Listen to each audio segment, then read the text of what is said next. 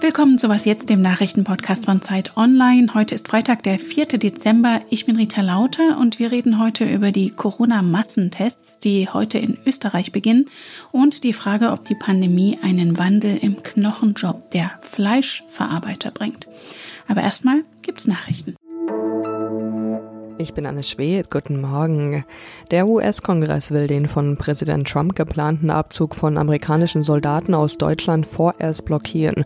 Das geht aus einem Entwurf für das Gesetzespaket zum US-Verteidigungshaushalt hervor. Auf den hatten sich Demokraten und Republikaner in beiden Kammern des Kongresses geeinigt. In dem Text heißt es, der Kongress schätze Deutschland weiterhin als starken NATO-Partner ein. Unter anderem würden die in Deutschland stationierten US-Streitkräfte Russland abschrecken. Der gewählte US-Präsident Joe Biden und seine Vizepräsidentin Kamala Harris haben ihr erstes Fernsehinterview seit der Wahl gegeben. Biden sagte, er wolle die Amerikaner bei seiner Amtseinführung dazu aufrufen, zur Eindämmung der Corona-Pandemie 100 Tage lang Masken in der Öffentlichkeit zu tragen. I'm going to ask the public for 100 days to mask. Just 100 days, not forever, 100 days. Biden und Harris sicherten außerdem zu, dass das US-Justizministerium in Zukunft unabhängig sei. Any decision coming out of the Justice Department should be based on facts, it should be based on the law, it should not be influenced by politics. Trump wird von Kritikern immer wieder vorgehalten, dass er die Justiz für seine eigenen Interessen instrumentalisiere. Gestern machte er zum Beispiel Druck auf Justizminister William Barr, um seinen unbelegten Wahlbetrugsvorwürfen nachzugehen. Redaktionsschluss für diesen Podcast ist 5 Uhr. Vielleicht erinnern Sie sich ja noch, als eine Corona-Verbreitungsquelle Anfang des Jahres in Europa hatten sich Menschen erwiesen, die das Virus vom Skifahren als unfreiwilliges Urlaubssouvenir mitgebracht hatten. Ischgl ist ja mittlerweile sprichwörtlich geworden fürs Anstecken beim Après-Ski. In der neuen Saison soll das nicht passieren, deshalb öffnet Österreich seine Lifts ab Heiligabend nur für Tagesausflüge und faktisch nur für Einheimische. Wegen des massiven Anstiegs der Corona-Fälle hatte das Land vor etwa zwei Wochen einen neuen harten Lockdown verhängt mit ganztägigen Ausgangssperren und Schulschließungen. Nach dem Wochenende soll es nun ein paar Lockerungen geben und heute starten Massentests. Florian Gasser, unser Podcast-Kollege in Innsbruck, beobachtet das Ganze für uns. Servus. Hallo. Florian, erstmal, für wen sind diese Massentests gedacht und was soll damit erreicht werden? Naja, Massentests, wie der Name schon sagt, sind für die Massen gedacht, also für alle. Die Idee ist, dass vor Ende des harten Lockdowns ein großer Teil der Bevölkerung durchgetestet wird, um infizierte, aber symptomlose Menschen zu entdecken und halt frühzeitig isolieren zu können. Bundeskanzler Sebastian Kurz sagt, die Massentests seien eine Chance, um einen weiteren Lockdown zu verhindern und man kaufe sich damit halt Zeit bis es eine Impfung gäbe. Das Nachbarland Slowakei hat das ja auch schon versucht. Mit welchem Erfolg? Es kommt davon, wen man fragt. Die Regierung in Bratislava feiert sich dafür natürlich sehr, auch wegen der sinkenden Infektionszahlen, die dann aber wieder angestiegen sind.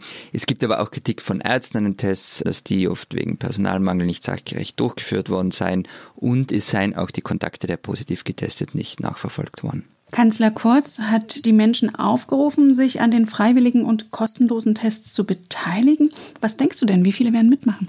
Naja, also kostenlos, ja, ähm, wenn ich hingehe, muss ich nichts bezahlen, aber sie sind natürlich nicht kostenlos. Sie kosten 50 Millionen Euro. Mhm.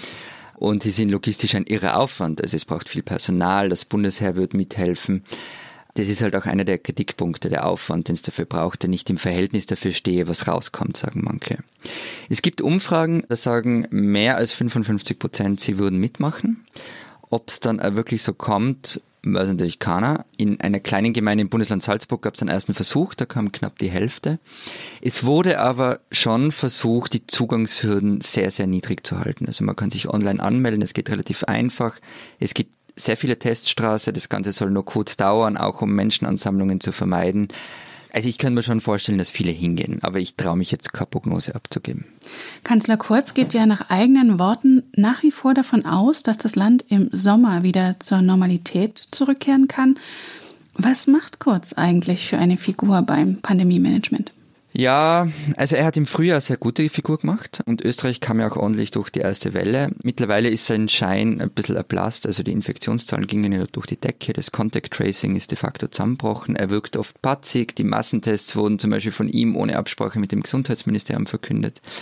Überhaupt auch noch zu den Massentests, zum Beispiel die Homepage, wo man sich anmeldet, die ist eine Zeit lang offline genommen worden, laut Austria Presseagentur wegen der Gefahr eines Datenlecks.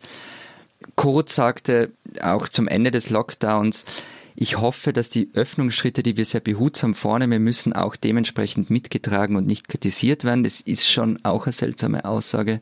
Und am Mittwoch meinte er, die hohen Infektionszahlen würden auf Menschen zurückgehen, die in ihren Herkunftsländern den Sommer verbracht haben und uns Ansteckungen wieder ins Land hereingeschleppt hätten. Also so souverän wie nur vor ein paar Monaten wirkt es alles nicht mehr. Danke dir nach Innsbruck, Florian. Danke, Rita.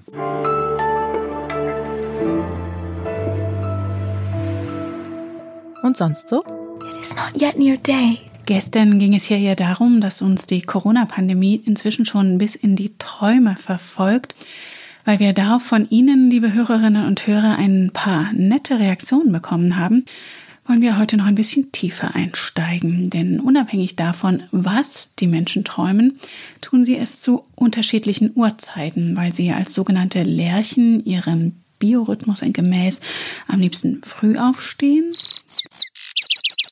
oder als Eulen lieber sehr spät. Diese gängigen Chronotypen, so der Fachbegriff, reichen aber, wie eine weitere Studie aus Russland ergeben hat, wohl nicht aus. Demnach gibt es auch Menschen, deren Energielevel nicht nur früh morgens oder in der Nacht besonders hoch ist, sondern auch den ganzen Tag über, nur am Mittag oder am Mittag am wenigsten oder aber schlicht konstant niedrig bleibt. Und weil es das Forschungsteam leider versäumt hat, für die neuen Kategorien auch passende Vogelvergleiche anzubieten, bemühen wir an dieser Stelle nochmal Shakespeares Julia. Believe me, love, it was the nightingale.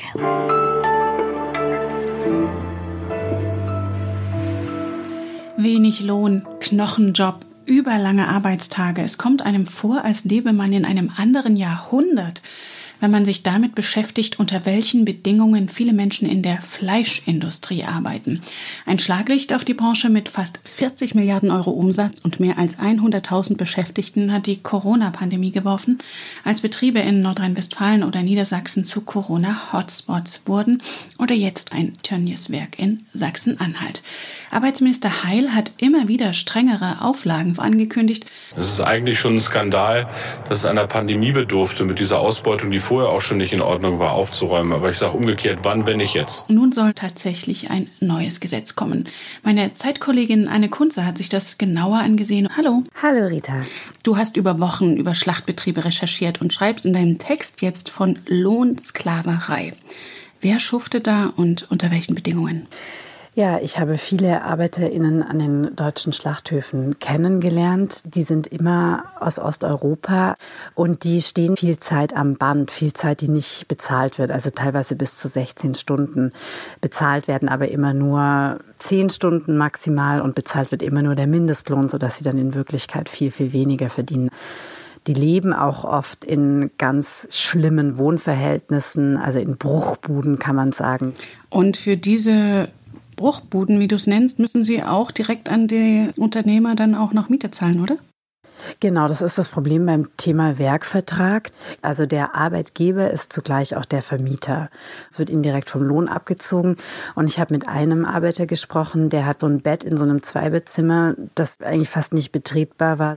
Und der hat 330 Euro dafür bezahlt. Also da kann man sich ja mal ausrechnen, wenn 17 Leute in dem Haus wohnen, wie viel der Subunternehmer dann bekommt.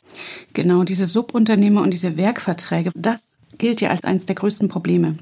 Also, dass diese Beschäftigten eben gar nicht direkt bei den Schlachtereien angestellt sind, sondern bei diesen Subunternehmen, die viele Auflagen, die es ja durchaus im deutschen Arbeitsrecht gibt, umgehen. Was für Methoden sind denn da begegnet? Diese Werkverträge, die sollen ab dem 1. Januar verboten werden. Allerdings haben die Subunternehmen schon in der Vergangenheit und auch jetzt in den letzten Wochen extrem viele Möglichkeiten gefunden, die Bestimmungen zu umgehen. Also zum Beispiel, indem Arbeiter einfach Doppelschichten gefahren haben, ne? indem Urlaube, Krankheiten nicht bezahlt werden, Corona-Tests nicht bezahlt wurden, die Quarantänezeit nicht bezahlt. Also die finden da immer ihren Weg. Die Fleischbranche hat ja massiv Lobbyarbeit gegen das neue Gesetz gemacht, wie du geschrieben hast. Denkst du, es wird wieder Wege geben, die neuen Auflagen zu umgehen? Also ich glaube schon, dass das Gesetz fundamental was verändern kann, weil einfach die Werkverträge verboten werden. Also dass ein Schlachthofchef wie Clemens Tönnies sich hingestellt hat und gesagt hat, ich weiß gar nicht, wo die Leute wohnen, die bei mir arbeiten. Hm, das kann nicht mehr passieren, weil sie verantwortlich sind für die Arbeiter. Das Problem ist natürlich, dass diese Leiharbeitsfirmen, Subunternehmen weiterhin in der Branche bleiben werden und die werden irgendein Schlupfloch sich suchen. Deine eindrucksvolle Recherche gibt es in der neuen Zeit zu lesen. Danke dir, Anne. Ja, danke, Rita. Und das war was jetzt für heute Morgen. Schreiben Sie uns gern an wasjetzt.zeit.de. Für Sie am Mikrofon war Rita Lauter. Ein schönes Wochenende. Hast du denn nach deiner Recherche noch Appetit auf Fleisch? Ja, also ich esse eigentlich schon ganz lange kein oder wenig Fleisch. Aber wenn mich jetzt andere Leute fragen, wie das produziert wird, dass dann diese anderen Leute auch aufhören, Fleisch zu essen.